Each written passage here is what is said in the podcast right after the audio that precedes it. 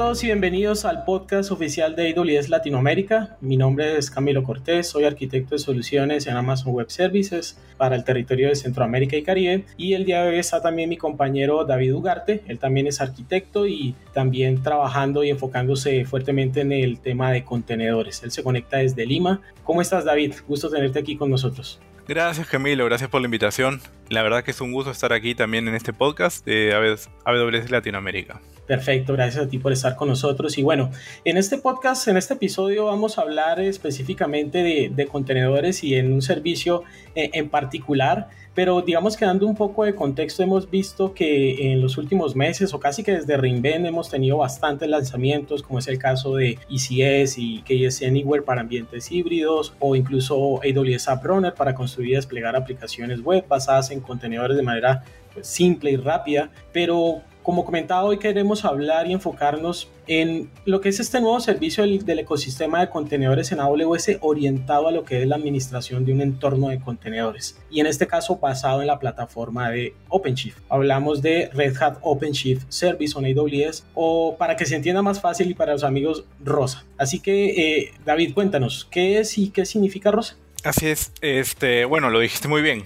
Eh, Rosa Red Hat OpenShift Service on AWS es un servicio que ofrece esta experiencia integrada entre el, mundo de OpenShift de Red Hat y dentro de AWS. ¿Qué significa? Que Rosa utiliza las capacidades de cómputo, de almacenamiento, de balanceo y de redes de siempre de AWS para entregarte un ambiente gestionado totalmente de manera conjunta eh, basado en OpenShift a nuestros clientes. Vale, o sea que digamos que estaríamos hablando de que OpenShift es otra opción que tenemos para gestionar nuestros contenedores. Como un orquestador, si así se quiere ver, digamos, comparándolo con EKS, es decir, Kubernetes propiamente, OpenShift vendría siendo lo que se conoce como un eh, Kubernetes Opinionated Platform o una plataforma de Kubernetes eh, con una opinión. Explícanos un poco qué significa esto exactamente. Claro, Camilo. Y, y lo, lo haces bien en comparar, ¿no? Es similar. La oferta de contenedores de, AWS se está ampliando.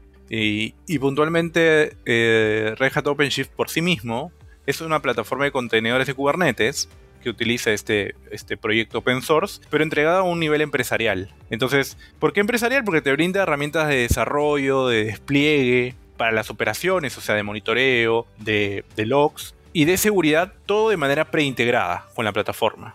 ¿No? Kubernetes por sí mismo te da, te da la opción de desplegar todos estos, todas esas capacidades adicionales, además de, de, manera nativa, te permite desplegar y gestionar los contenedores, pero estos componentes adicionales te permiten entregar este, esta capacidad operativa, esta capacidad de DevOps sobre una plataforma de contenedores. Entonces, se dice opinada porque OpenShift resuelve todo esto por ti. Red hizo tuvo la opinión de decir, lo hago de esta manera, te lo entrego todo integrado y es consistente. Ellos se encargan del versionamiento, del versionamiento de todos los componentes y te lo entregan de una manera simplificada. Y además, OpenShift por sí mismo como plataforma se puede ejecutar on-premises, se puede ejecutar en un ambiente dedicado a un cloud y también en Rosa eh, dentro de AWS. Vale, es, e, este punto o este último punto es bastante interesante porque entiendo que eh, justamente puedes desplegar y operar OpenShift por tu cuenta en su lo que sería su versión OpenShift Container Platform, ¿verdad? Y eh, de hecho en AWS tenemos un Quick Start, un Quick Start es pues digamos que esta eh, plantilla de una arquitectura de OpenShift que se puede desplegar de manera eh, simple y sencilla con todos los recursos de infraestructura que requiere OCP o OpenShift Container Platform sobre AWS. Entonces digamos que ya está esa opción de que puedas correr OCP sobre AWS y de manera muy simple con el Quickstart. Explícanos un poco para entender cuál vendría siendo entonces el valor agregado de Rosa específicamente. claro, súper válida la pregunta, Camilo. Y, es algo que escuchamos bastante, ¿no? Eh, y Rosa tiene algunas características claves que lo hacen diferente a, correr tu propio OpenShift, diferente a usar un Quickstart y en general eh, diferente a otras opciones que de OpenShift en el mercado, ¿no? Y es que primero que Rosa es un servicio enteramente gestionado por AWS y Red Hat que está optimizado para la escalabilidad, el rendimiento y la seguridad. ¿Eso qué significa? Que tú no tienes que preocuparte por la parte del parchado, por la parte de, los file systems, de la infraestructura. Y hay toda una serie de, actividades que hace que hace Red Hat por ti, ¿no? A diferencia de un Quick Start, donde tú despliegas la plataforma y tú eres dueño de, del, uso de la plataforma, ¿no? Del uso del servicio. Segundo, Rosa usa OpenShift estándar. No hay ninguna desviación tal cual lo entrega Red Hat. Tercero, súper importante también para nuestros clientes de AWS es que utiliza servicios nativos, los servicios de siempre. Usa EC2 para la infraestructura IBS para los volúmenes, Elastic Load Balancing, S3 y entre otros. Y cuarto es que también tiene un modelo de, precio de pago por uso y por hora, eh, como es común en, en, nuestros servicios, de tal manera que pagas solo lo que consumes. Y por último, súper importante, eh, la parte del servicio conjunto entre Red Hat y AWS para darle una experiencia transparente de, soporte y gestión a nuestros clientes. Eh, esta última parte, un soporte conjunto entre Red Hat y AWS. Esto sin duda suena eh, bastante interesante y estoy seguro que es de interés de muchos de nuestros clientes que sobre todo ya tienen experiencia con Red Hat y OpenShift. compártenos un, un, poco más de detalles de lo que vendría siendo esta alianza, si así se quiere ver, y, al, final de cuentas cómo se benefician nuestros clientes de, este soporte conjunto. Sí, eh, Red Hat y AWS tienen una sociedad que data de, tiempo atrás y, se ha visto manifestado en otro tipo de ofrecimientos como la parte de este operativo, por ejemplo, ¿no? En este caso particularmente, em, las dos empresas se juntaron para primero diseñar esta solución desde cero, con las mejores prácticas de ambos lados, y poder entregar este soporte conjunto que significa que tanto la gestión del servicio como el soporte hacia los clientes se realiza entre Red Hat y AWS.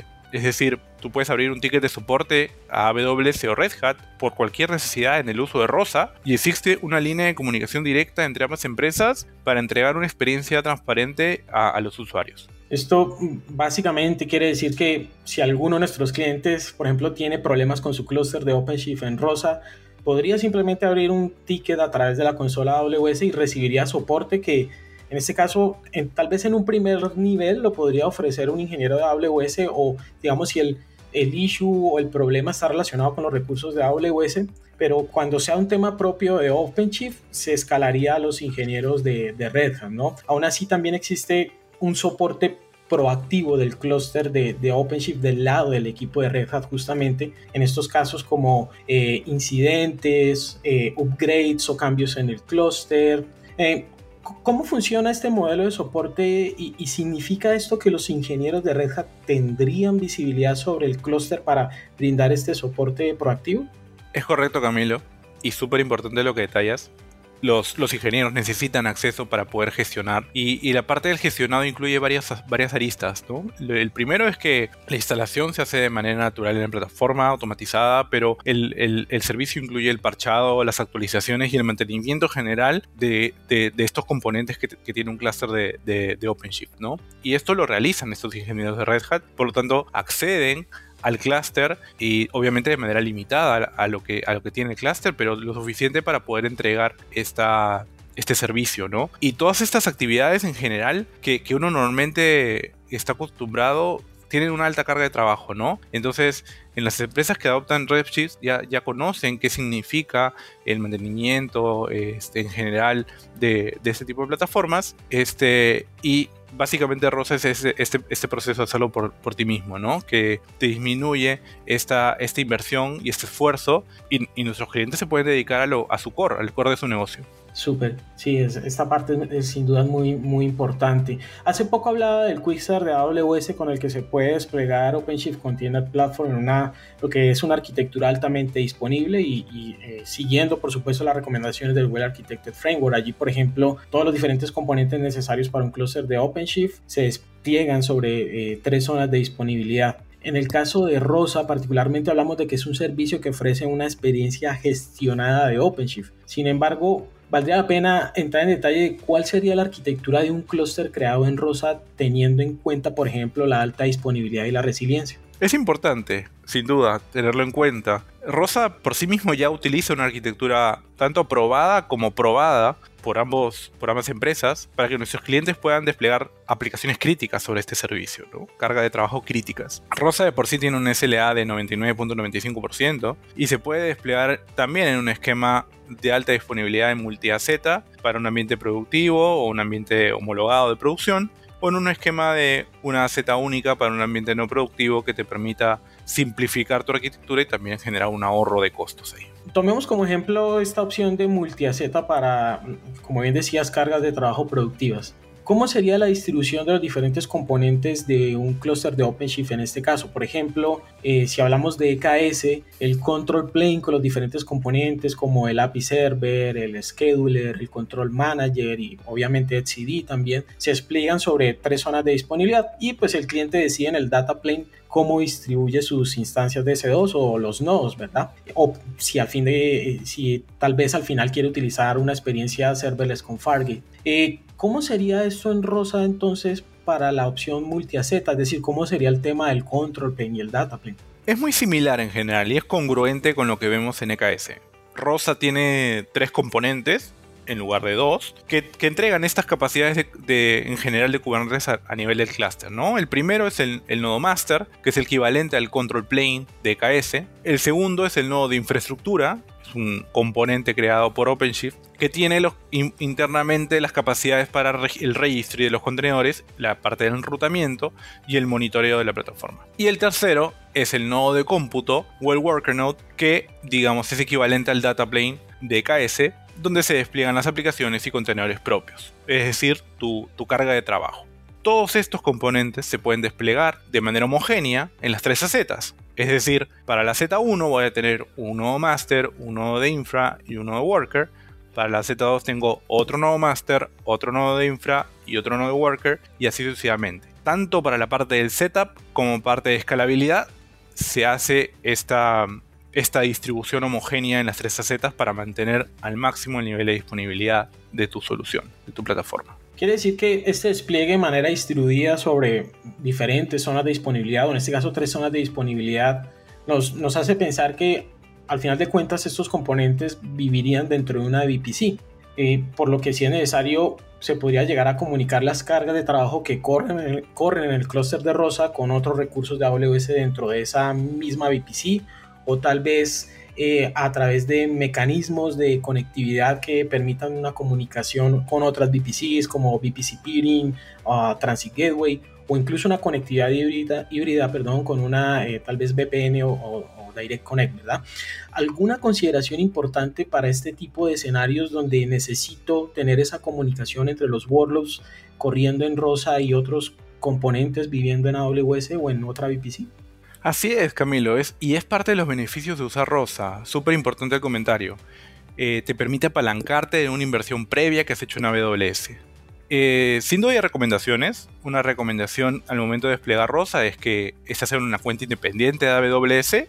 Y, en el caso de querer comunicarte con otros componentes privados en tus redes, es importante planificar, como para cualquier creación de una nueva VPC y nuevas subredes, cuáles son los los bloques de CIDR que, que utilizarás en, cada clúster, ¿no? Tanto para los nodos del clúster, los, los worker nodes, los infranodes y los master nodes, como para la parte de los servicios y los pods que se van a desplegar dentro del clúster. Eso es algo súper importante, ¿no? Por supuesto. Ah, ah, hablábamos anteriormente que, um, que este servicio Rosa tal vez va a ser de mucho interés para clientes que ya tienen experiencia previa con Red Hat y, y OpenShift. Y sin duda la recomendación sería que este servicio lo utilizaran dichos clientes. ¿Por qué es esto? O, en qué casos particulares se debería considerar Rosa para correr mis, mis cargas de trabajo basadas en contenedores? Sí, y, es un poco porque como OpenShift es, una plataforma opinada, o sea, tiene sus propias herramientas de DevOps, sus propios API, su propio CLI, entonces tú al adaptar OpenShift haces una inversión de tiempo, de esfuerzo para aprender estas herramientas, para integrarlas, automatizar flujos, adecuar procesos y, creas todo un ecosistema alrededor de él, ¿no? Entonces, utilizar Rosa permite tomar esa inversión previa y, adaptarla rápidamente, de manera transparente, a una nueva forma de, operarlo sin cambiarlas, sin alterarlas. Entonces, por eso es bastante llamativo, ¿no? Este, mm, sin, sin, una inversión previa en estos frentes, como un cliente nuevo, la conversación se vuelve mucho más amplia y, va a depender de qué es lo que estás buscando y qué es lo que quieres lograr cuando implementas en general una plataforma de contenedores. Basado en lo que acabas de comentar, supongamos que soy un cliente nuevo que estoy eh, iniciando mi camino por el mundo de contenedores en AWS. ¿Cuáles serían las consideraciones a tener en cuenta para elegir el servicio de orquestación? Como por ejemplo ECS y, IKS, perdón, y ahora Rosa. Por, decimos usualmente, por ejemplo, que eh, en el caso de ECS o Elastic Container Service, ofrece una experiencia simple y rápida a la hora de querer correr contenedores en AWS y que por otro lado EKS eh, o Elastic Kubernetes Service ofrece la misma experiencia de correr el proyecto open source de Kubernetes, pero también con un mayor grado de flexibilidad y control en el orquestador comparado con, con ¿no? En el caso de Rosa, ¿qué es lo que debo considerar si estoy justamente arrancando este viaje por el mundo de contenedores en AWS o lo, estoy considerando para que sea mi plataforma de, gestión de estos contenedores? Lo primero que yo revisaría y, lo que recomiendo a mis clientes es eh, entender cuál es el objetivo de la adopción de este paradigma de, contenedores, porque contenedores se adopta bajo un paraguas mayor que es el trabajo en microservicios, ¿no? Y trabajar desde ahí. Eh, en muchos clientes prima la agilidad, en las capacidades de negocio que se quieren integrar, entregar.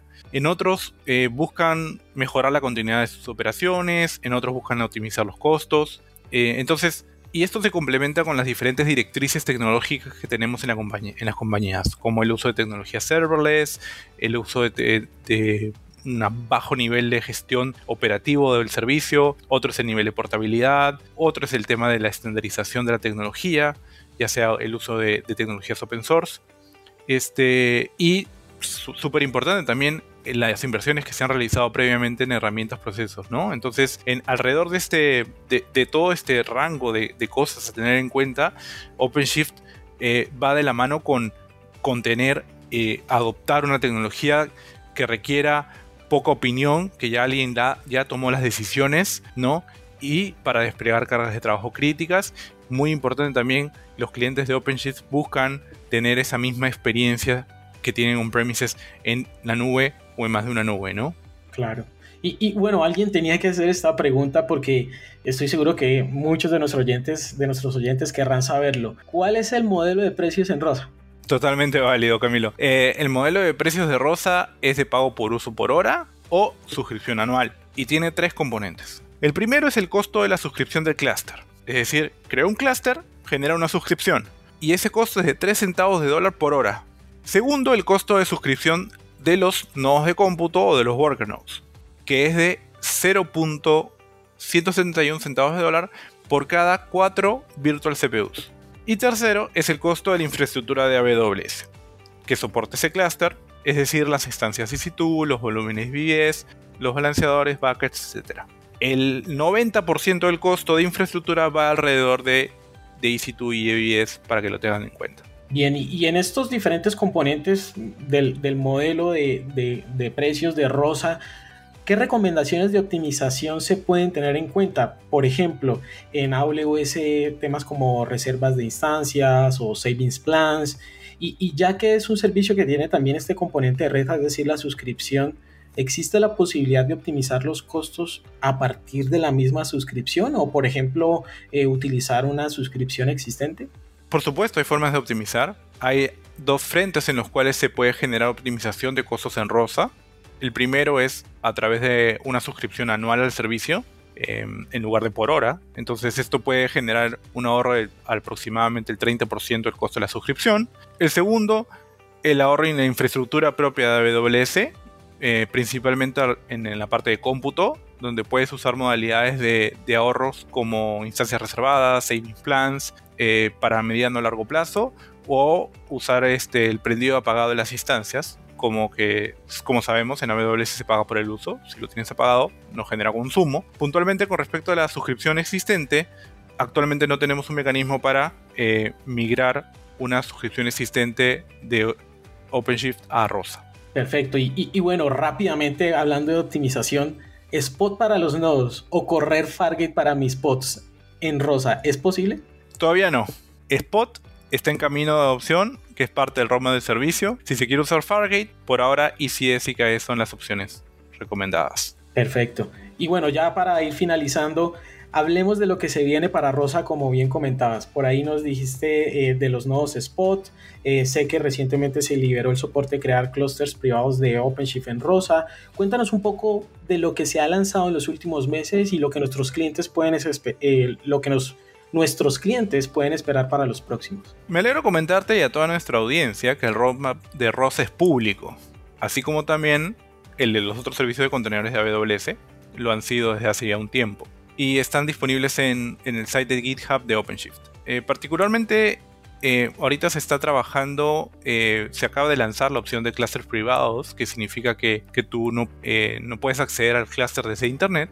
Y parte de lo que se viene es el soporte a instancias GPU, por ejemplo, para cargas de trabajo de Machine Learning. También se está en camino el soporte a instancias AMD con la línea de, de procesamiento basado en los procesadores de Graviton de AWS también se viene el soporte a la plataforma de OpenShift Container Storage, eh, que es ese sistema de almacenamiento compartido que se monta sobre OpenShift. Y también el soporte de EFS, Elastic File eh, Service, que te permite también tener un sistema de, de archivos compartidos en AWS que no esté corriendo directamente en la plataforma. Perfecto. Muchísimas gracias David por compartir con nosotros todos los detalles de este nuevo servicio en el ecosistema de contenedores en AWS Red Hat OpenShift Service on AWS o ROSA, un servicio que me permite tener una experiencia gestionada de un clúster de OpenShift, de OpenShift siguiendo las buenas prácticas de tanto de AWS como de Red Hat, con el fin de tener un ambiente altamente disponible, performante, donde puedo correr, correr mis cargas de trabajo basadas en contenedores y entre otras cosas también me permite, como hablábamos, integrarme con otros servicios y recursos de